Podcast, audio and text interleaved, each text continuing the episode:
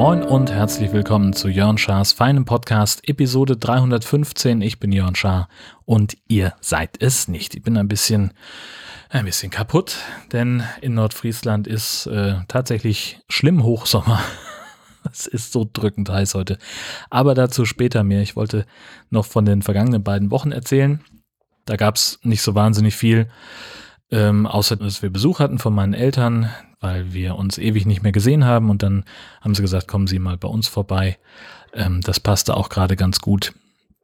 Und da haben wir ein paar Ausflüge gemacht, unter anderem waren wir auf Föhr, sind da ein bisschen rumgefahren, haben uns ein bisschen die Insel angeguckt, Niblum zum Beispiel mit dem Friesendom und den ganzen Kapitänshäusern und dem und äh, der Eisdiele da direkt an der Hauptstraße, aber es war auch unfassbar voll, auch die ganze Insel das, äh, ja, also wir waren einen Nachmittag sozusagen da und haben das alles als äh, sehr voll empfunden. Zwar jetzt nicht problematisch, aber schon so, dass wir gesagt haben, in der aktuellen Situation ist uns das eigentlich ein bisschen viel gewesen. Aber schön war es trotzdem. Ähm, wir sind halt wenig ausgestiegen, sind äh, hauptsächlich äh, über die Insel gefahren und haben uns halt nur in Niblum und dann am Ende noch in Wieg auf Föhr, also dem Hauptort, so ein bisschen zu Fuß herumgetrieben, Eis gegessen, haben auf der Terrasse von einem griechischen Restaurant sehr schön zum Mittag gegessen, das war richtig gut. Ja, und solche Sachen, Kleinkram. In der vergangenen Woche ähm, habe ich wieder so einen kleinen, also in derselben Woche einen kleinen Misanthropie-Schub gehabt. Ich war im Supermarkt und da war so ein Typ, der hatte wirklich einen wahnsinnig vollen Einkaufswagen. Und der stand an einer dieser Kassen und hat halt eine ganze Menge Leute, die weniger im Wagen hatten, als er vorgelassen. Also offensichtlich ein sehr netter Mensch. Dann wurde eine neue Kasse geöffnet. Er ist dann auch mit rübergegangen zu der neuen Kasse, hat dann nochmal jemanden vorgelassen und Leute, die vor diesem jungen Mann standen, der wirklich jetzt nur eine Tüte Grillfleisch hatte, die waren gerade dabei, ihre Sachen aus dem Einkaufswagen aufs Förderband zu legen. Und ich hatte wie immer meine Kopfhörer auf, ich habe das Gespräch nicht mitbekommen. Ähm, jedenfalls hat er sie offenbar, so las ich das aus der Körpersprache heraus angesprochen, ob die den nicht auch vorlassen wollen, damit er schneller fertig ist. Und dann, äh, was ich erstmal grundsätzlich als, als einen netten, angenehmen Move finde, weil der Bursche sich offenbar auch nicht getraut hat zu fragen. Und was mich komplett irritiert hat, war dieses Pärchen, was da nun gerade dabei war, hat erstmal mit dem Typen rumdiskutiert. Ich habe es, wie gesagt, nicht gehört, was die gesagt haben, aber es schien so, als ginge es um die Sinnhaftigkeit, warum die jetzt den jungen Mann vorlassen sollten. Keine Ahnung, was die konkreten Formulierungen waren, aber ich sah immer nur, wie äh, der eine mit dem vollen Einkaufswagen immer so gestikulierte und zeigte, so der hat doch nur die eine Tüte, es geht doch ganz schnell. Im Endeffekt haben sie ihn auch vorgelassen, aber vorher mussten sie erstmal hart diskutieren. Ich verstehe nicht, warum.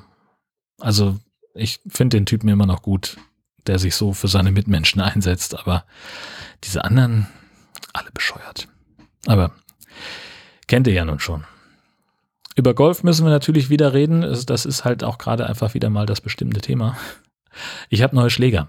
Also äh, nicht nur diese coolen neuen Driver, die Silke mir geschickt hat, sondern ich habe mir jetzt richtig ähm, neue Schläger gekauft, äh, zwar gebraucht, aber in nahezu neuem Zustand. Ähm, fragt mich bitte nicht nach der Marke Cleveland oder so. Keine Ahnung, was die nun ganz genau ist, auch vollkommen wurscht. Äh, jedenfalls äh, sind diese Schläger hammergeil, verzeihen mehr Fehler als meine alten Schläge. Die Bälle fliegen auch weiter. Ähm, und das ist halt, das liegt einfach daran, ich habe immer Schläger gespielt, die eigentlich nicht für meine Handicap-Klasse sind. So, also die sind für Spieler, die schon deutlich fortgeschrittener sind, als ich das bisher bin und mutmaßlich auch hier sein werde. Äh, also eher so im einstelligen Bereich. Die habe ich auch immer mal ganz gut getroffen. Das hat ja gereicht, um nicht den Spaß dran zu verlieren. Naja, der, äh, jetzt gab es halt die Möglichkeit, äh, mal nach neuen Schlägern zu gucken wie ich das so meinem Trainer erzählte, weil ich eigentlich nur eine Kaufberatung von ihm haben wollte, weil ich überhaupt nicht wusste, was für mich jetzt geeignet ist, was sinnvoll ist. Und sagte er, ja, du, ich habe da einen Schüler, der will seine loswerden, weil die ihm nicht passen. Warum auch immer. So, und die hat er zweimal gespielt, die sind also im Prinzip fabrikneu. äh, wollte er irgendwie 50 Prozent für haben, Hauptsache weg damit. Und da habe ich gesagt, ja, gucke ich mir an. Und wie gesagt, sie sind hammergeil. Bälle fliegen weiter, also ich habe locker 20 Meter mehr. Nur ich muss jetzt halt, also es ist halt tatsächlich ein anderes Spiel damit und ich muss die treffen. Das klappt immer noch nicht so richtig. Ich komme noch nicht so richtig unter den Ball. Also ich treffe die mehr oben und dann fliegen sie halt, also sie fliegen, ich weiß, wenn ich mit meinen alten Schlägern die Bälle so getroffen hätte, dann wären die halt so 10 Meter gehoppelt. Und mit den neuen fliegen die halt immer noch irgendwie 50, 60 Meter. Also das ist auch ein schlechter Ball, bringt mir jetzt keinen echten Nachteil. Jetzt muss ich damit halt nur noch Routine bekommen und dann denke ich, wird das Handicap einfach nur noch zusammenschmilzen. Ähm, es war so ein bisschen wahnsinnig. Gleich am Tag nach dem Kauf habe ich die schon zum ersten Turnier mitgenommen. Lief dafür aber tatsächlich gut. Äh, es war sehr viel Schrott, aber auch eben auch einige echt gute Schläge. Ich habe 18 Punkte gespielt und den 11. Platz von, ich glaube, 20 oder so oder 25 Leuten äh, belegt hatte sehr nette Mitspieler dazu, bestes Golfwetter, also das war richtig ein feiner Golftag. Und dann ist auch noch der Trolley wiedergekommen, eine, meine Karre, äh, mit der ich die, die Golftasche transportiere, ist aus der Reparatur zurück. Und da war tatsächlich irgendwas mit diesem Arretierungsgriff kaputt. Ich kann den jetzt weiter einrasten, als ich das vorher jemals konnte. Und jetzt bleibt der, dieser Griff auch tatsächlich oben. Also hat sich gelohnt, den einzuschicken, hat mich natürlich auch nichts gekostet, war echt Garantieleistung. Ähm, das war klasse. Ähm, ich habe den dann am Freitag, äh, habe ich alles auch nochmal auf die Runde mitgenommen, weil es halt mal wieder so war, äh, dass Frau Hund äh, früh raus wollte. Äh, es war, glaube ich, halb vier. Und dann nach der Runde habe ich gerade wieder im Bett gelegen, also nach der Hunderunde, gerade wieder im Bett gelegen, fing sie wieder an zu bellen, sind wir nochmal irgendwie rumgetüdelt, bla bla bla. Am Ende war es irgendwie, weiß ich nicht, kurz nach fünf, als mir dann klar wurde, das wird heute nichts mehr mit Schlafen. Und da habe ich mir dann äh, kurzerhand eine äh, Startzeit geklickt. Ich hatte zum Glück noch die äh, Golfsachen im Auto. Ich werde jetzt mal mit dem Club sprechen. Also normalerweise, wenn ich so früh auf die Runde gehe, dann ist der Raum mit den Spinden noch nicht auf. Also ich komme dann nicht an meine Sachen. Ich muss, wenn ich früh Golf spielen will, muss ich das eigentlich vorher wissen und die Sachen, äh, die ich dazu brauche, ins Auto tun. Vielleicht gibt's aber auch irgendeine Möglichkeit, dass das irgendwie anders geht. Das werde ich mal versuchen zu eruieren. Unabhängig davon, diese frühe Runde am Freitagmorgen, das hat ähm, wirklich ähm, immer besser funktioniert. Und zwischenzeitlich war ich regelrecht erstaunt, wie gut. Also ich habe dann irgendwann mit dem Eisen 5 abgeschlagen und mir blieb buchstäblich die Kinnlade unten, weil ich halt irgendwie, weiß ich nicht, 180 Meter damit gehauen habe oder so. Keine Ahnung, nee, wahrscheinlich eher, keine Ahnung, ja doch, könnte gut sein. Doch, ich stand ungefähr 170 Meter vom Grün weg. Das habe ich jetzt danach äh, nie wieder so in der Form getroffen, aber ich weiß, dass es geht. so. Und das ist jetzt der Sinn von Golftraining. Das ist, ähm, muss ich jetzt einfach lernen sozusagen. Ja, und dann ist tatsächlich was Witziges passiert. Das hatte ich noch nie, weil ich aber auch ja noch nie Mitglied in einem Club war. Ich habe heute spontan ein weiteres Turnier gespielt, weil heute um halb neun mein Handy klingelte und die Clubsekretärin sagte, äh, dass Teti ihr leid, dass sie so früh anruft, aber heute sei ein, ein äh, Turnier äh, wo jetzt in einem Team jemand krank geworden sei und äh, jetzt sucht sie verzweifelt nach einem Ersatzspieler, weil sonst äh, die die ganze Gruppe nicht antreten kann und äh, das ist also so. Äh, das war ein ein ja nennen wir es mal Spaßturnier. Das wird also nach diesem Scramble-Modus gespielt. Das heißt also man ist ja immer in, in Vierergruppen unterwegs und aus dieser Vierergruppe werden zwei Teams gebildet und dieses Team da schlägt jeder seinen Ball und dann entscheidet man gemeinsam, welchen dieser beiden Bälle man weiterspielen will, weil der vielleicht besser liegt. Und äh, das eben vom Abschlag bis zum, bis zum Loch. Jetzt war es halt so, dass also einer aus diesem Team ausgefallen ist und dann wäre das, dieser, diese ganze Vierergruppe nicht zu, zustande gekommen, weil ja schlecht einer alleine gegen ein Team spielen kann. Das ist ja nicht gut. Ja, und dann habe ich also spontan gesagt, okay, dann schmeiße ich meine Pläne, die ich für heute hatte, um und nehme an diesem Turnier teil. Und das war richtig, richtig nett. Also nicht nur, dass es mit dem Golfspiel ganz gut funktioniert hat. Ich war nicht immer hundertprozentig zufrieden, aber das bin ich ja nie. Aber es lief eigentlich ganz gut und äh, mit meinem Teampartner habe ich mich auch ganz gut ergänzt. Meistens war es so, wenn einer von uns irgendwie Scheiße gespielt hat, dann hat der andere es irgendwie rausgerissen. Ähm, und durchaus auch einigermaßen ausgeglichen. Also wir haben auch Momente gehabt, wo ich einen sehr guten Schlag gemacht habe und er das dann nicht noch verbessern konnte, in Anführungszeichen. Ähm, und insgesamt war es auch wieder mal sehr nett. Wir haben also richtig Spaß miteinander gehabt. Es ging auch nur um die Ehre. Aber trotzdem war es auch schön zu sehen, dass wir am Ende Zehnte von 40 Teams geworden sind. Also das war dann schon, war dann schon ganz gut. Anfang dieser Woche war ich noch im, am Amtsgericht in Meldorf. Da war so eine richtige Scheißgeschichte. Ähm, ging also daran, dass jemand aus Lübeck eine junge Frau aus Dithmarschen über ein Online-Portal kennengelernt hat. Und dann haben die sich zu einem Sextreffen verabredet, wo sie gesagt hat, dann will sie aber 500 Euro haben. Und also so wie ich es dann verstanden habe, das Geld bekommen hat sie nicht. Aber die beiden haben sich dann dazu verabredet, dass er ihr weitere Freier organisiert und die sich dann die Einnahmen teilen. Und das hat wohl auch eine Zeit lang ganz okay funktioniert. Aber dann äh, wollte sie gerne aufhören. Er wollte aber, dass sie mehr anschafft und auch mehr Anteil haben. Und äh, dann hat sie sich da wohl irgendwie Hilfe gesucht. Und das war jetzt also dann vor Gericht und es war äh, also von Anfang an klar, ähm, alle, alle, alle Beweise sprachen gegen ihn, weil die beiden hauptsächlich über WhatsApp kommuniziert haben und das also sehr gut dokumentiert war. Ähm, und sein Anwalt hatte auch keinen keine, ähm, keinen Zweifel dran gelassen, dass er äh, das voll einräumt und dass er die, äh, dass er da äh, gar nicht versuchen will, irgendwie was abzustreiten. Und das kam mir alles so ein bisschen komisch vor, diese ganze Geschichte. Es war dann irgendwann, also es ging wohl um 30 Fälle. Und dann fing, sagte der Angeklagte irgendwann so, na ja, ob das wirklich 30 waren, dann müsste, das wüsste er jetzt gar nicht so ganz genau, da müsste man vielleicht nochmal ganz genau überlegen. Und sein Anwalt gleich, kann ich eine kurze Unterbrechung haben? Ist mit ihm auf dem Flur, haben die irgendwie zwei Minuten sich beraten, dann kam er wieder rein und hat dann nur noch mit gesenktem Kopf da gesessen und sehr reuig geguckt. Und irgendwie kam mir das alles komplett merkwürdig vor. Aber die haben ihm das alles abgenommen. Also meine Vermutung ist so, wie auch, ne, also so die Lebensumstände geschildert wurden, auch was sein familiäres Umfeld anging, dass der, also wohl von diesem Prostitutionsdeal ganz gut gelebt haben muss. So klang es zumindest. Aber sie haben ihm das abgenommen, dass es eben, dass er da nicht so viel Geld mit verdient hat und dass ihm das auch alles wahnsinnig leid tut.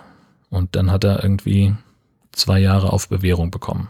Dafür, dass äh, und er muss sein, seinen Anteil an dem Geld, was diese zum Tatzeitpunkt 16-Jährige für ihn erwirtschaftet hat, zurückbezahlen. Na, herzlichen Dank ja, also es war also eine, eine relativ normale Gerichtsverhandlung, die durch seine Aussage stark verkürzt war. Es war also, wenn, wenn ein Angeklagter das so vollumfänglich einräumt, dann müssen natürlich keine Beweise gehört werden, da muss kein, müssen keine Zeugen gehört werden. Das heißt also, auch die junge Frau muss dann nicht nochmal äh, vor Gericht aussagen und dann ähm, geht das alles relativ schnell. Und dann gab es irgendwie so eine Dreiviertelstunde Unterbrechung, ähm, um, damit die Kammer dann das Urteil finden konnte, fällen konnte, wie, was, wie, wie sagt man denn, zu einem Urteil kommen konnte. Ähm, diese Zeit habe ich im Bistro Nil verbracht und einen leckeren Döner gegessen. Das war wirklich ganz äh, hervorragend, kann ich empfehlen. Und äh, dann kam es eben zu dem Urteil antragsgemäß, also das, was Staatsanwaltschaft und Verteidigung gefordert hatten, das hat die Kammer auch ähm, entschieden. Und ja, also das ist halt immer so dieses, so ist halt das deutsche Rechtssystem, das auf Resozialisierung setzt und die sagen dann eben günstige Sozialprognose, weil die Familie irgendwie zu ihm hält. Also, und das ist halt so krank, weil der Staatsanwalt dann auch sagte, so, dass äh, ihre, diese junge Frau, um die es da ging, die ist halt irgendwie kaum älter als seine älteste Tochter. Und das hat, da hat er ihn nochmal sehr stark ins Gewissen geredet, ähm, aber ihm tat das ja sowieso schon alles wahnsinnig leid. Ähm, so, das trifft dann nicht immer das, das persönliche Empfinden. So, man denkt eigentlich immer so, jemand müsste doch ganz furchtbar schlimm verknackt werden und nicht nur drei Jahre auf Bewährung kriegen. Aber da war dann halt der Gedanke, ähm, die haben drei Kinder zu Hause. Die Frau also seine, seine Frau muss sich da halt im Wesentlichen drum kümmern, weil er dazu offenbar nicht in der Lage ist. Ähm, und er muss irgendwie gucken, dass er da auch noch irgendwie Verantwortung übernimmt und die versorgt. Und deswegen wäre es halt kontraproduktiv, ihn in, in den Knast zu schicken. Das war so die, die Aussage. Ähm, ja, ich bin da, bin da nicht so überzeugt von, aber ich bin ja zum Glück auch kein Anwalt und kein Richter. Dann waren wir mh, hm, irgendwann diese Woche, ich glaube, es war am Mittwoch, glaube am Mittwoch, äh, waren wir auf äh, Tort-Tour. Ähm, es ist nämlich so, dass wir gerade Besuch haben. Roddy ist da äh, und Stefan und Judith vom äh, Sunday Morning Cast ähm, haben sich bei uns einquartiert und äh, wir machen immer so ein paar Ausflüge und es gab dann, hat sich irgendwie so angefunden, dass äh, diese Ausflüge auch sehr viel mit äh, Torte zu tun haben. Ähm, ja, und dann äh, teilen wir uns, äh, die Herzdame und ich, uns so ein bisschen auf, dass einer beim Hund ist und der andere eben äh, auf Tilititi fährt. Und am Mittwoch war sozusagen mein Tilititi-Tag.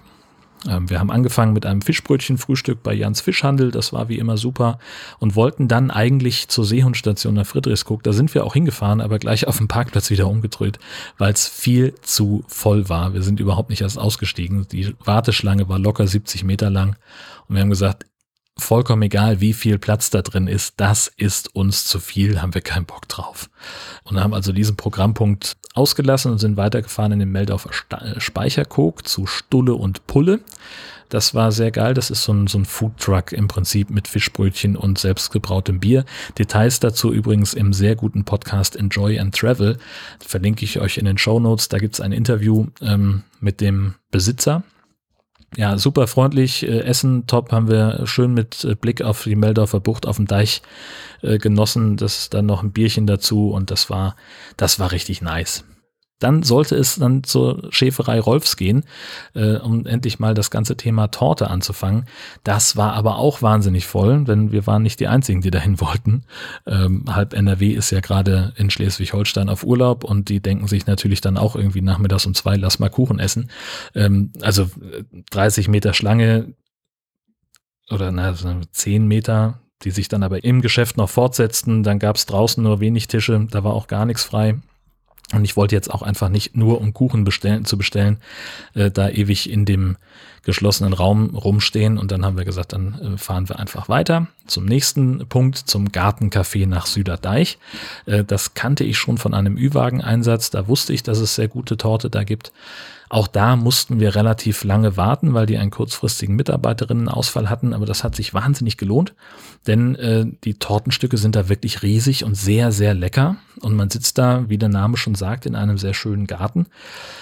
Was daran ein bisschen doof war, war eine unbekannte Gästin, die in unsere Wartezeit reinplatzte. Also wir standen vor dem Tresen, wo gerade alle rotiert haben, also alle beiden, die da waren, mit äh, Bestellungen aufnehmen, fertig machen, Kaffee aufbrühen und so weiter und so fort. Und dann drängelte sich also diese Dame vorbei, die noch einen älteren Herrn dabei hatte, äh, der auf Toilette musste. Und während sie schon mal da war, dachte sie, zieht sie doch sicher die Maske runter und ruft mal in die Küche, dass sie jetzt gerne bezahlen möchte. Dann kniffen sich schon meine Misanthropie-Muskeln so ein wenig zusammen. Ähm, das, sie hat dann auch bezahlt und hat dann noch eine Reservierung aufgegeben, auch alles ohne Maske. Und ich war einfach ganz furchtbar schlecht gelaunt. Und damit kommen wir dann zum Corona-Update äh, für diese Woche, denn diese Person hat mir tatsächlich, hat mich richtig wütend gemacht und ich hatte richtig schlechte Laune, weil wir eigentlich einen richtig guten Tag hatten. Und trotz dieser widrigen Umstände blendend gelaunt waren und uns echt auf die Torte gefreut hat, dann kommt so eine doofe alte Zippe und verdirbt uns das nur dadurch, dass sie keine Maske trägt und auch noch nicht mal drüber nachdenkt. Wie gesagt, ich hatte sofort miese Laune und es dauerte auch echt noch eine ganze Weile, bis sich das wieder verzog. Das konnte tatsächlich nur durch ein Stück Torte repariert werden. Und das Schlimme daran ist, dass diese blöde Kuh ihren Tag unbeirrt gut gelaunt fortsetzt und überhaupt gar nicht merkt, was sie da gemacht hat. Dass sie gerade mindestens drei Leuten den Tag versaut hat, vier Leuten. Ähm, und die Frauen vom, vom Gartencafé, die waren sowieso vollkommen im Stress. Die wollten sich halt diese Diskussion auch nicht ans Bein binden mit ihr, weil die nämlich sowieso schon mit denen rumdiskutiert hat. Die, also es ging dann um eine Reservierung und dann hat die also gesagt, ja, sie können also mit zehn Leuten hier kommen, können sie auch un wetterunabhängig hier drin essen. Wir planen mal mit draußen, aber wenn das Wetter schlecht ist, dann machen wir hier drin was. Dann brauche ich aber Atteste, geimpft, getestet, genesen, äh, damit sie hier rein dürfen. Und dann fing die auch noch an und ja, und das ändert sich ja nächste Woche. Ab nächster Woche muss man ja in Schleswig-Holstein gar keine, gar keine Tests mehr haben in, in der Innenraumgastronomie. Und die so, ja, das sehen wir dann nächste Woche. Jetzt ist das so. Und das ist halt so das Ding. So, wir haben halt auch, also man hat deutlich gesehen, die war komplett im Stress, die hatte da überhaupt keine Zeit für jetzt auch noch eine Reservierung aufzunehmen, hat es aber trotzdem gemacht. Und die wollte auch einfach nicht mit ihr diskutieren schon gar nicht über die Maske. Wir haben auch nicht die Frau drauf angesprochen, hätten wir vielleicht auch machen sollen. Aber ganz ehrlich, weißt du, wenn da irgendwie die Leute Dauer rotieren und dann muss man da nicht auch noch irgendwie einen Streit vom Zaun brechen. Insofern haben wir es gelassen, haben uns geärgert und dann haben wir leckere Torte gegessen, dann war es wieder gut. Ja, großartig war dann auch der Samstag. Das hatte die Herzdame alles organisiert, denn eigentlich sollte es noch eine Wattführung geben, irgendwann im Lauf der Woche. Da war aber schon alles äh, belegt. Man muss da äh, Termine buchen, äh, aufgrund der aktuellen Situation. Und äh, da war, wie gesagt, schon alles ausgebucht und äh, die Wattführungsmenschen haben dann gesagt, ja, wir haben aber noch eine sehr schöne Wattführung am Samstagabend in den Sonnenuntergang. Und da hat sie gleich zugeschlagen und sind wir alle schön nach Westerhever gefahren und haben uns da äh, von Freiwilligen der Schutzstation Wattenmeer dort äh, durchs Vorland, durchs, äh, durch die Salzwiesen äh, und eben äh, durchs Watt führen lassen, haben da sehr viel über die Salzwiesen gelernt, was ich zum Beispiel noch gar nicht wusste und auch ein bisschen was übers Wattenmeer nochmal aufgefrischt sozusagen, was äh, das vieles davon wusste ich schon und das war aber so insgesamt von dem ganzen Ambiente her war es einfach wahnsinnig toll. Es war ein fantastischer Sonnenuntergang. Äh, Im Watt war wieder das berühmte Wattknistern. Äh, ich hatte endlich mal wieder äh, Schlick zwischen den Zähnen. Das hatte ich auch schon lange nicht mehr. Ja, das war richtig, richtig gut.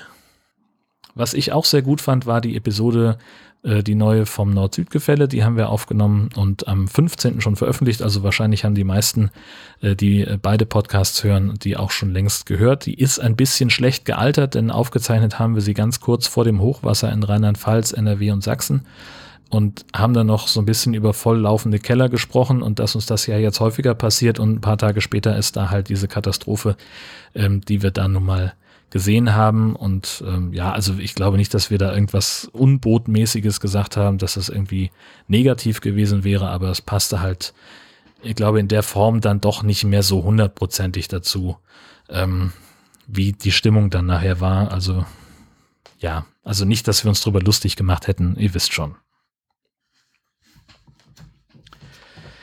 1000 Fragen haben wir auch noch diese Woche. Äh, wie immer per Zufall ausgewählte Fragen aus einer Liste mit, wie der Name schon sagt, 1000 Fragen an dich selbst. Wobei bei mir es ein bisschen weniger Fragen sind, denn wenn das zu persönlich ist, dann lasse ich die Frage einfach weg.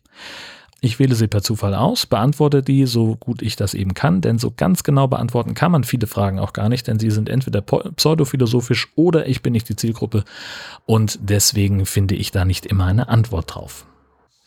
Und die erste Frage für heute ist die 786. Auf welchen Platz setzt du dich in der Achterbahn? Wenn es irgendwie geht, gehe ich nach hinten. Ich bin ein Achterbahn-Hintensitzer.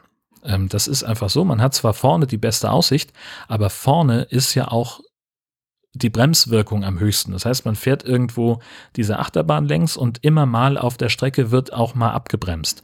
Und das spürt man vorne mehr, als dass es hinten zum Tragen kommt. Und vor allem ist ja so eine Achterbahn in der Regel ein relativ langer Zug und wenn das vorne abgebremst wird und dann geht der Wagen so über eine Kuppe beispielsweise rüber, dann merkt man hinten fast gar nicht mehr, dass gebremst worden ist. Also das hinten ist einfach mehr Action, auch wenn man vorne mehr sieht.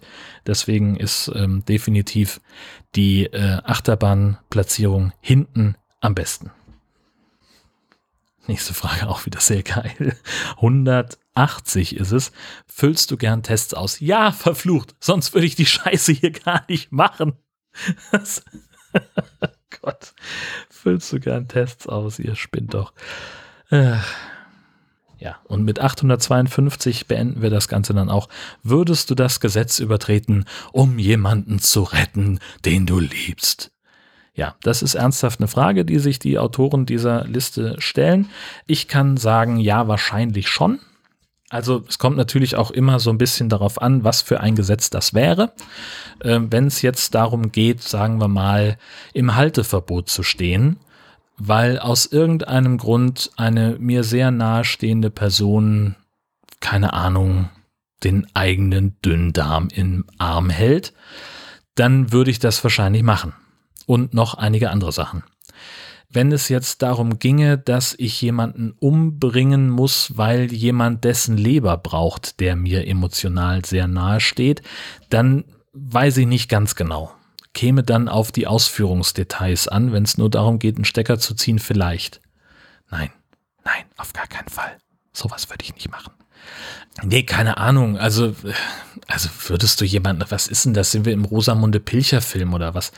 Nein, äh, also es, ja, natürlich würde ich eine Menge tun für die Leute, die ich liebe. Das ist auch ein bisschen abgestuft und es hängt eben auch sehr stark von der Situation ab. Aber am Ende gibt es halt Grenzen, die ich vielleicht übertreten kann, möglicherweise aber auch nicht. So, äh, was, also wieder so eine Frage, die keine echte Antwort kann. Genauso wie die Frage, warum Horst Seehofer und Jens Spahn noch nicht zurückgetreten sind. Denn ich bin der Meinung, die beiden müssten zurücktreten von ihren Ämtern. Bis sie das tun oder bis hier eine neue Folge von Jörn Schaas für einen Podcast erscheint, wünsche ich euch eine fantastische Zeit. Danke fürs Zuhören und bis bald.